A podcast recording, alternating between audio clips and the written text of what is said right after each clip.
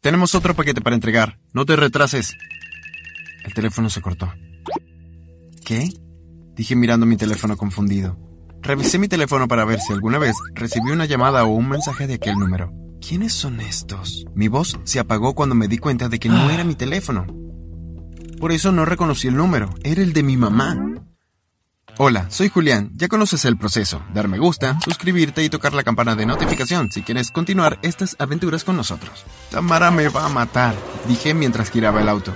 Solo espero que mamá no se haya ido al trabajo todavía. Esta noche Tamara, mi novia desde hace años, tenía que cuidar a su hermano menor, así que iba a pedir pizza y pasar unas horas allí. Le dije que estaría a las 7 de la noche y eran las 6.50 pm. Mi teléfono vibró, abrí el mensaje y era una dirección. Giré a la esquina y me di cuenta que la camioneta de mi mamá todavía estaba allí. Me detuve en el camino de entrada detrás de él y corrí hacia la casa. ¡Mamá! ¡Mamá! grité. Recogí tu teléfono sin querer. ¿Dónde estás? Mamá salió de su dormitorio con las botas en la mano. Se sentó en el sofá y se las puso. Pensé que te dirigías a lo de Tamara. Lo estaba haciendo, pero luego recibí una llamada y un mensaje de texto de tu teléfono. Le entregué el teléfono a mi mamá. ¿Dónde está el mío? En el mostrador de la cocina donde lo dejaste. Agarré mi teléfono y le dije a mi madre sobre la llamada telefónica y el mensaje de texto, y le pregunté de qué se trataba. Dijo que Alberto, su compañero de trabajo, había estado en casa los últimos días y que ella estaba ocupándose de sus tareas. Verás, este año fue un año difícil para mí y para mamá. Perdimos a Ma, la abuela de mi madre, y luego a mamá la despidieron de su trabajo en el que estuvo por los últimos 10 años. Quería trabajar e ir a la escuela, pero mi madre no quiso saber nada de eso.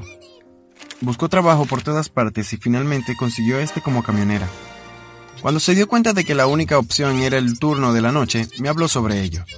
Estaba preocupada porque no quería que estuviera solo en casa. Tuve que recordarle que tenía 17 años y que estaría bien. Muchas veces me pregunté qué tipo de repartos hacía mi mamá, porque nunca hablaba sobre el trabajo.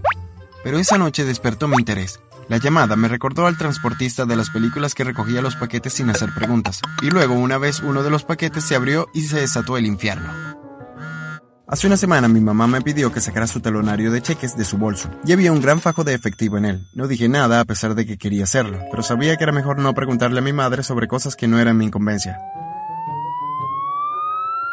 Adiós mamá, te veré más tarde. Mantente a salvo. Gracias Julián. Salí de la casa y me subí al auto. Algo no se sentía bien.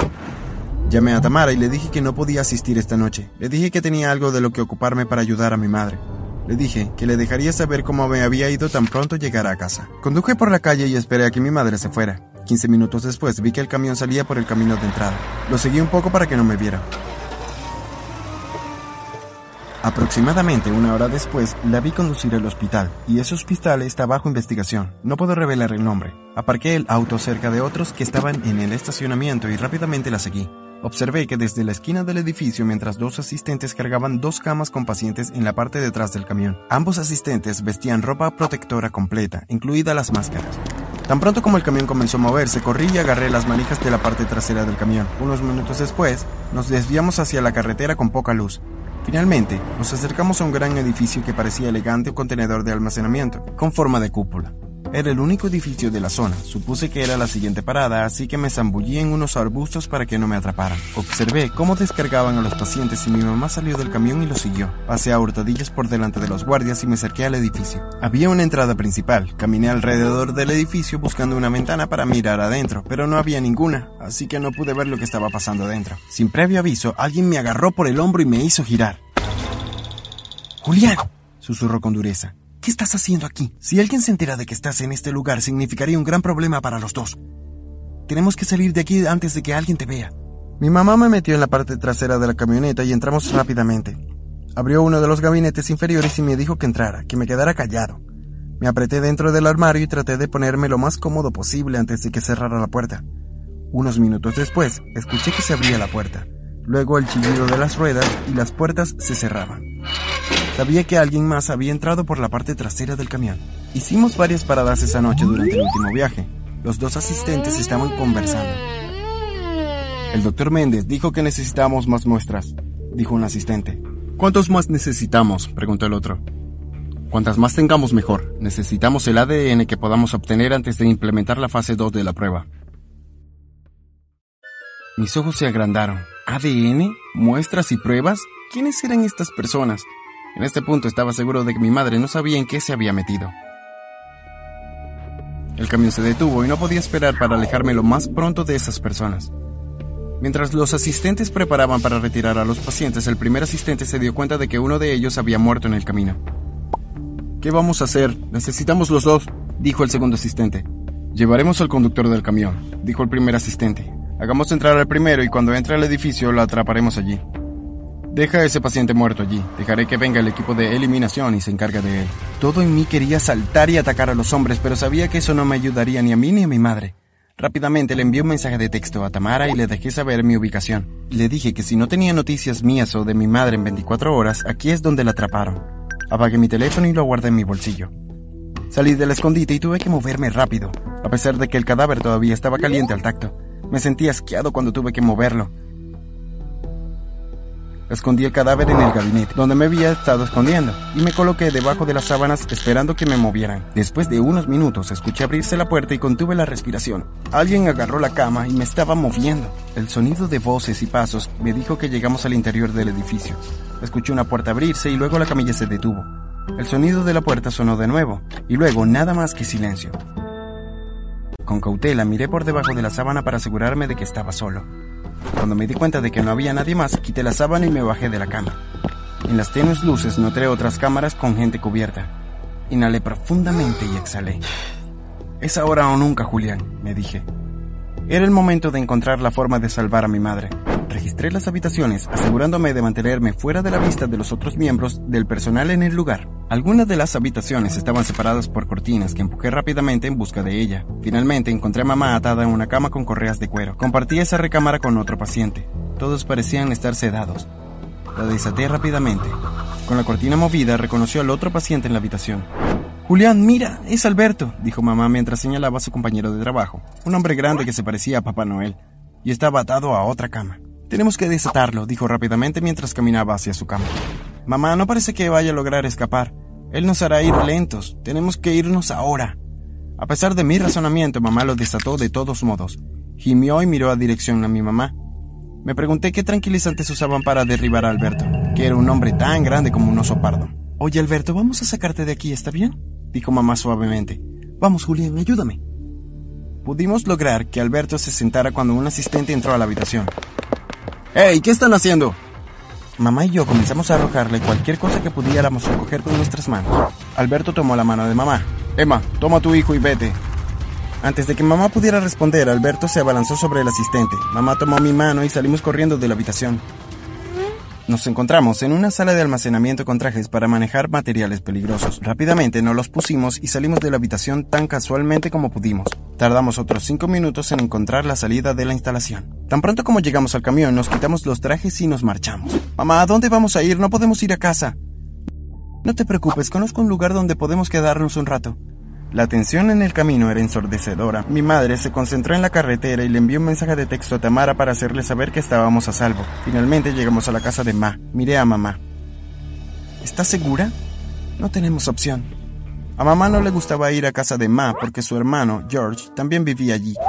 George y mamá nunca fueron realmente cercanos. Mamá vivía con sus padres, pero el tío George vivía con su abuela. Desde que Ma murió, el tío George ha estado actuando más extraño que de costumbre. Nunca entendí por qué el tío George vivía con Ma.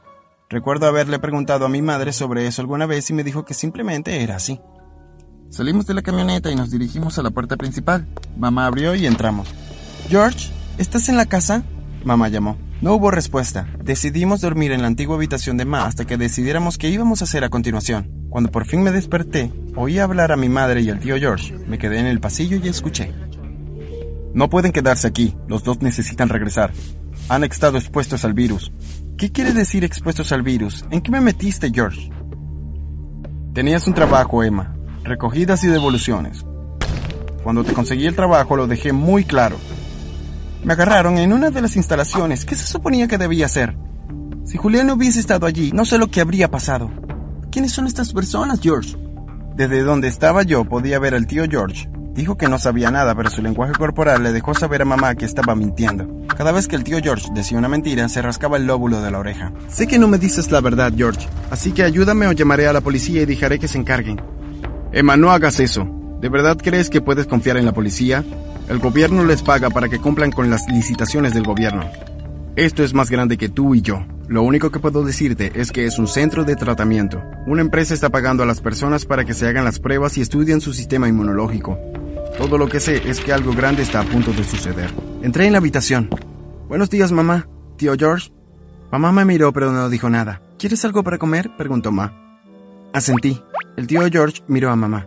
Terminaremos esta conversación más tarde. Salió de la habitación. Más tarde esa noche, mientras revisaba algunas de las cosas de la abuela, encontró algunos documentos.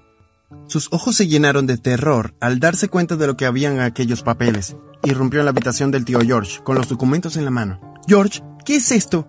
¿Llevaste a Ma a una de esas instalaciones? Te pagaron, ¿verdad? Por eso no quieres ir a la policía. Cuando Ma se enteró de que tenía deudas de juego, quiso ayudarme. Le hablé del programa y ella estuvo de acuerdo. Ella tenía cáncer de etapa 3, por lo que sabía que su tiempo era limitado. La rigurosa prueba fue demasiado para su frágil cuerpo. Tal vez mi propia madre me amara lo suficiente como para estar allí, entonces mi vida podría haber sido más estable. Mamá se congeló. El tío George se acercó a su tocador y le mostró una carta a mamá. Después de que mamá falleció, el abogado me entregó esta carta. ¿Cómo pudiste ocultarme algo como esto todo este tiempo? Emma, Tú eres mi madre, por el amor de Dios. No podía creer lo que oían mis oídos. Mi madre era la mamá del tío George, lo que significaba que el tío George no era mi tío, era mi hermano. Tenía 16 años cuando quedé embarazada, no podía cuidar de mí misma. ¿Cómo esperabas que te cuidara? Ser una adolescente embarazada y traer un bebé a casa era el tipo de escándalos para el que mamá y papá no estaban preparados. Ya sabes cómo son. Y no te atrevas a culparme por cómo saliste. Las cosas estaban saliendo de control y rápidamente. Mamá, tenemos que concentrarnos en el problema aquí. ¿Qué vamos a hacer? Pregunté. Tienes que volver, saben demasiado, hay demasiadas partes interesadas. Estas personas podrían hacernos desaparecer definitivamente. Necesitamos un plan B porque no volveremos allí. De acuerdo, quédate aquí hasta que encontremos otra salida de esto. Llamé a Tamara y le informé sobre lo que estaba pasando. Le dije que la echaba de menos y que tan pronto como esto pasara volvería a verla. Al día siguiente, mamá y yo nos despertamos y realmente nos sentimos mal. Te llevaré al hospital, dijo el tío George. Nos sentamos en la parte trasera de la camioneta y el tío George cerró la puerta y saltó al asiento del conductor. Marcó un número en su teléfono. Tengo a los dos. Él dijo, ¿qué piensas de mi historia? Déjame saber tu opinión en los comentarios.